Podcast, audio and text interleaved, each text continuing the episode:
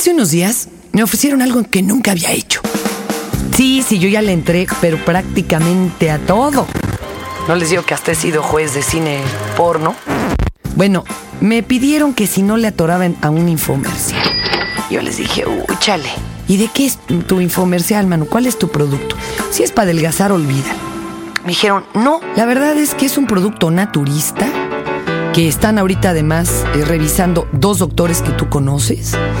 Y es un cleanser. Estos eh, cleansers o limpiadores era algo que ya usaban las abuelitas muy antiguamente. Nada más que se lo echaban de apuro té. El pedo es que, pues imagínense, hacer un té, pues no tienes la posología y te puedes echar medio kilo de hierbas en 100 mililitros de agua y ya te intoxicaste. Y bueno, lo, lo, grabamos y era de lo más simpático porque todo el tiempo, la media hora que dura el infomercial, estamos hablando de caca, pedos, este, o sea, es de lo más escatológico. Y muy chistoso porque todos además en la seriedad absoluta eh, me pusieron por ahí a un doctor naturista que vi en Puebla buenísimo. Yo me acuerdo que hasta lo admiraba el doctor Lamoglia, que no admira a nadie. Y pues estábamos hablando de estos asuntos en donde cómo te afecta traer los intestinos sucios. Bueno, Resulta que el niño puede reprobar tercero de primaria, pues nomás por traer los intestinos sucios y a lo mejor no es que sea güey. Entonces me eché el infomercial y me di cuenta, ¿verdad? De cuán omnipresente es el tema de la caca para mí estos días. Sobre todo desde que naciste tú, Adele. Eh, la caca es como tema permanente. Ya obró la niña, lleva con. Y dije, ¿y por qué no? Me voy a aventar el Tao de la caca. Este es el podcast de Fernanda, de Fernanda Tapia. Podcast por Dixo y Prodigy MSN.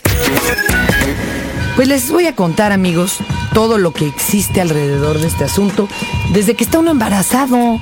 Yo, yo cuando estaba embarazada me di cuenta que uno de los grandes problemas, así, pero como con rojo, con las letras en bold en los libros, es aguas con el estreñimiento. Se viene una etapa aterradora. Porque cuando va creciendo el bebé en, la, en el vientre, pues va oprimiendo todos los demás órganos. ¿Esto qué hace? Pues nada, que te oprime los intestinos y cada día es más difícil cagar. Y si tú eras de las que padefecar, como yo, como yo, la verdad, que pues ya tenías problemas, te tenías que relajar, concentrar, ya casi casi ponías tele en tu baño, alfombrita, extensión del teléfono, porque lo más seguro es que te ibas a echar ahí horas. Cosa poco recomendable porque dicen que de estarte ahí horas también se te va tu chi. No tu chis, tu chi. Pues resulta que eh, con el embarazo, pues ni les cuento. Entonces empieza a tomar una serie de aditamentos, todo lo que venden ahora, que es que con bifecápsulas, que no son más que los propios organismos del yogurt. Eh, todos los yogures con fibra, te echas todas las pastillas de fibra que te venden. Esto claro que te ayuda. Yo creo que nunca había hecho mejor que, que en esta temporada. El problema es que ¿qué pasa? Pues te pones bien pedorro. De veras, es un problema. Lo, lo, único que te ayuda es que hay mucho tráfico en esta ciudad y que pasan camiones con el escape abierto porque luego uno cree que el pedo va a salir con chancletas, así con pantuflas y no se va a ir. Y pff, se oye madres. Entonces, esto sigue reproduciéndose hasta después de la cesárea, porque pues como te acomodaron las tripas, ya no sabes cómo están tus tripas, te las tienen que volver a presentar, ya no confías en ellas, ya andas pedorra todo el día. Y es más, aprovecho presentarle para mi artista favorito eh, en, en, temas escatológicos, el señor Pesetti, del cual ya han oído rolas aquí en estos podcasts, pero hoy les presento la moralidad de Juanito Tirapedos. Por favor, este, escúchenlo con la mente abierta. Érase una vez un niño que se llamaba Juancito, que era muy, muy, muy, muy, muy, muy, muy, muy, muy, muy, muy, muy, muy miedoso. Yo de niño también era muy miedoso. Yo, por ejemplo, le tenía miedo a los bichos de debajo de la cama. Tenía miedo que si dormía con la mano así fuera debajo de la cama, iban a venir los bichos debajo de la cama y Entonces yo dormía con todo debajo de la sábana y un popote saliendo para respirar. Y así nunca me pasó nada. Por eso hoy me ven entero. Bueno. Pero Juancito no tenía un miedo, tenía así. 10, 20, 30, 300, 400 mil miedo, tenía montones de miedo. Por ejemplo, Juancito estaba corriendo en la escuela, ¿no? Y entonces la directora lo veía correr y le decía, ese niño que está corriendo, venga para acá. ¿Qué ese que está corriendo en la escuela? Y Juancito cuando le daba miedo se empezaba a poner nervioso y le hacía brum, brum, brum, por favor, me ayudan. Brum, brum, brum, brum, brum, brum, brum, brum. ¿Qué hace que está corriendo. ¿No sabe que no se puede correr en la escuela? ¿Cómo se llama usted? ¿No ve que ahí dice el cartel? El recreo es para estudiar. Dígame su nombre. ¡Ay, qué horrible! La directora así vacía. ¡Ay, qué feo! Un niño tan asqueroso no tendría que venir a la escuela pública. O por ejemplo, Juancito estaba ahí jugando en el patio y venía un compañero de los malos que nunca falta y ¡pam! le pegaba una patada. Y Juancito, en vez de sentir enojo, sentía... Brum, brum, brum, brum, brum. Y el niño le decía, mírame ensucié los zapatos, culpa tuya. Por patearte me ensucié. Y Juancito, en vez de decirle, vete a... le decía, yo te los limpio, yo te los limpio. Y el estómago... Y el chico se iba a decir, ¡ay, qué olor a pedo más terrible! O por ejemplo, lo invitaban a jugar al fútbol.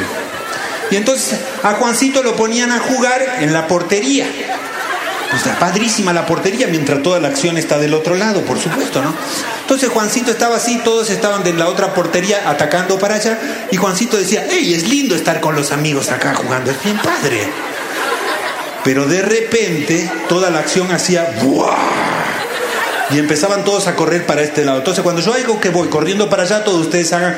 "Eh". Y cuando hago que soy Juancito, todos ustedes... brum, brum, brum.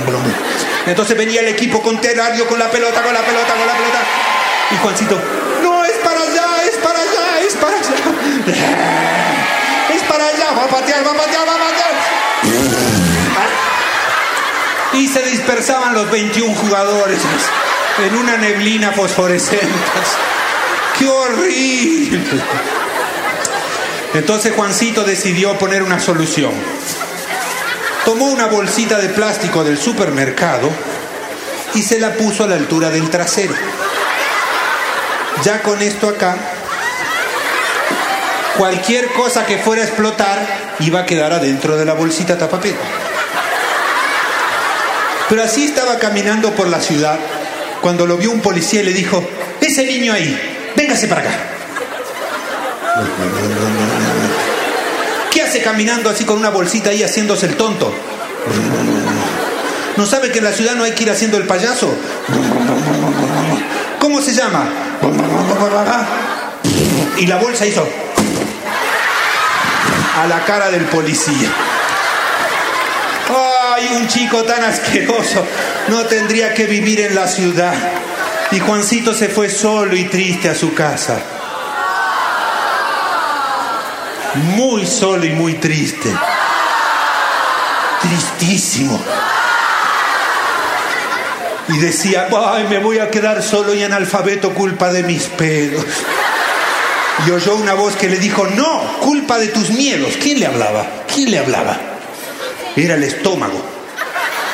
Dice, yo soy el estómago de un hombre valiente, no de uno miedoso. Y dice, bueno, entonces vamos de un cirujano que me abre la barriga, saca todas las tripas y te pone en el estómago de un hombre valiente. No, lo que hace falta es que tú seas menos miedoso. Entonces Juancito le dice, bueno, lleguemos a un acuerdo. Si yo soy menos miedoso, ¿tú no te tiras más pedos? Sí. No se dieron la mano más que nada porque el estómago no tiene mano y salió Juancito a la calle cuando se le acercaba la niña que a él más le gustaba. Exactamente. Porque cuando te gusta una niña, tienes que tomar muchas decisiones. Le digo o no le digo. La beso o no la beso. Le tomo la mano o no le tomo la mano. Y entonces la niña se acercaba y el estómago. Y entonces Juancito se acordó y dijo: eh, ¿qué- qué- ¿Quieres ir al cine? Y ¡fua! se le fue el malestar. Y Juancito nunca más se tiró un pedo en toda su vida, salvo cuando era grande y se casó. Que como era muy pobre, muy pobre, muy pobre, le tomó la mano a la novia y se tiró un pedo tan fuerte que dio la vuelta al mundo y la llevó a pasear. Y regreso con el asunto de la caca y los pedos. Esto de las heces, ¿verdad? Porque además ya no sé ni cuántos sinónimos de caca conozco. Eh, De, veras, es simpatiquísimo, porque te preguntan eh, la nana, la guardería, los amigos, eh, Pedro cuando llega, ¿ya obró? ¿Evacuó? ¿Descomió bien? Hágame favor. ¿Defecó? ¿Y de qué color? Hay que aclarar la calidad, el color, el olor olor, porque a los seis meses que ya empiezan a comer sólidos, también la popó empieza a oler y a veces no huele tan chido, ¿verdad? Ya necesitamos también nuestra pinza para la nariz. Cada que te llevo a algún lugar, antes yo pasaba a hacer la, la visita turística de los baños de todo este país, ahora también la de los basureros. Les ando dejando unos regalotes tuyos, mi querida Deli, unos pañalotes. Bueno, el otro día me sucedió que mm, te estaba yo cargando y que te haces. Pero te hiciste, no manches, como champurrado, salió por todo. Y me batiste, claro. Yo siempre llevo un cambio de ropa para ti y saliste perfectamente limpia. Impecable. Y yo, cagada. Decía un tío mío, el que con niños acuesta como barquillo amanece, pues todo cagado. Y, y recuerdo que una vez yo de chavita, tendría entre los dos y los cuatro años, mi mamá me cuenta que mi papá y ella estaban discutiendo algo del futuro, del trabajo y demás en la sala y yo me quedé en otra recámara, en otro cuarto y me bañé con caca. La embarré en las paredes, yo me bañé. De esto he tenido dos lecturas. Un psiquiatra, muy amigo mío, me dijo que estaba yo cagada de coraje. Pero otra me dijo, no, mira qué artística. ¿A quién le creeré, verdad? Pero no te preocupes, esto no es terrible finalmente. Fíjate, Luis XIII era una persona hiperestreñida. El pobre lo tenía todo. O sea, además de que era trabajador porque se aventó todo Versalles y no lo pudo ni disfrutar, el, el tipo para los estándares de la época era extremadamente bajito y eso era terrible para él. Calvo, terrible para él. Entonces puso de moda que todos utilizaran su tacón su peluca y así tenemos incluso a Casanova pintándose las chapitas. Ay, qué patético. Otra que era así y muy importante en la época era cagar. El señor pues era estreñidísimo y los pobres doctores que lo que le revisaban diario era la caca para ver de qué, de qué humor andaba, cómo andaba de salud, pues reunían a toda la corte atrás de un biombo a esperar a que el rey cagara. Y ahí estaba sentado en su trono literalmente porque eran unos grandes sillones con un hoyo y abajo una basinica media hora, tres cuartos de hora, todos de pie, arreglados para la ocasión, hasta que cagaba. Entonces el doctor real sacaba la basinica, le enseñaba, la corte entera aplaudía y bueno, todo el mundo podía pasar a retirarse a sus aposentos. Para que vean que esto no es cosa moderna ni de niños.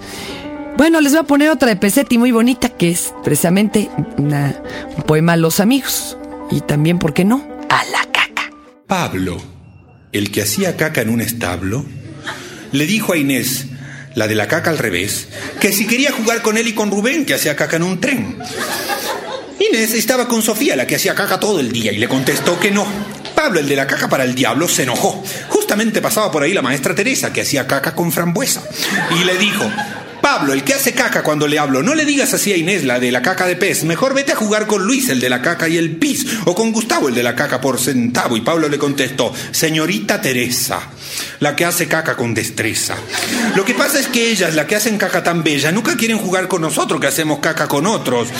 Y entonces la maestra Teresa, que hacía caca con una mesa, lo miró con mucho cariño a Pablo, el que hacía caca en un vocablo, y le dijo, Ay, tesoro, el de la caca del oro. ¿No será que estás enamorado de ellas que hacen caca con estrellas? Y en ese momento llegaba Tomás, el de la caca das, y cuando oyó eso le dijo a la señorita que hacía caca tan finita. Es verdad, maestra, la que la caca le cuesta. Él está muy enamorado de Sofía, la que hace caca en las vías, y Pablo, que estaba rete enamoradísimo, le dio un coraje y dice, no es cierto, y tú, Tomás Tomalosa, que haces caca en Formosa, mejor te callas, porque tú gusta de Inés, que hace que de una caca por vez. Mentiroso. Mira, Pablo Pableta, que hace caca en bicicleta, mejor te callas. Pero la señorita Teresa, que tenía caca en la cabeza, los miró y les dijo, Pablo, Pablito, caca de pajarito y Tomás, Tomasito, caca de perrito. Ustedes son amigos y no tienen que enojarse ni por la caca pelearse. Por ahora vayan a jugar entre ustedes que ya va a llegar el día en que estas niñas con la caca entre enciñas querrán jugar con ustedes. Pablo y Tomás salieron corriendo abrazados, haciendo caca de parados. Y se olvidaron de preguntar si trenciñas quería decir algo o nada más lo inventó la señorita haciendo caca con palabritas.